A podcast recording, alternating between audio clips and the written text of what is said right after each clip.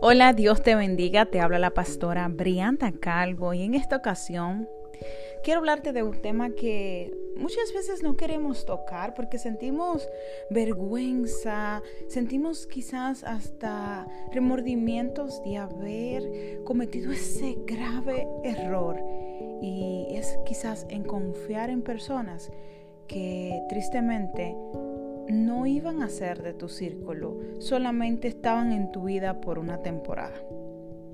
Quizás has pasado toda una vida pensando en que tú le has fallado a, esas personas cuando el único defecto ha sido amar incondicional. Te lo dice alguien que ha sufrido múltiples decepciones de personas que He pensado que son mis amigos que se acercan a mí con todas las intenciones de estar toda una vida a mi lado, pero tristemente me han defraudado. Tristemente hemos tenido que romper vínculos que para mí iban a ser eternos. Lo que tienes que hacer es amar con sabiduría. Esto lo aprendí a través de los años. Amar con sabiduría y conocimiento. ¿Sabes?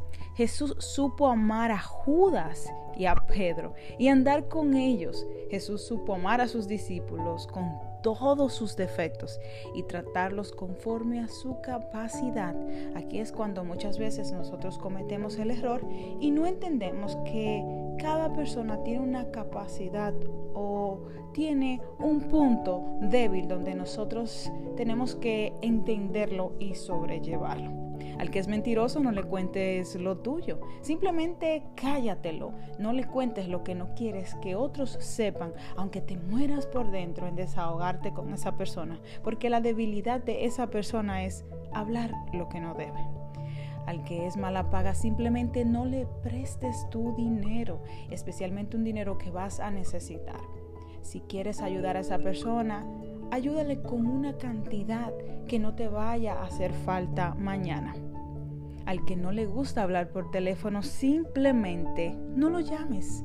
Hazle una llamada de vez en cuando, algo breve, o simplemente mándale un texto, pero entiende que a esa persona simplemente no le gusta.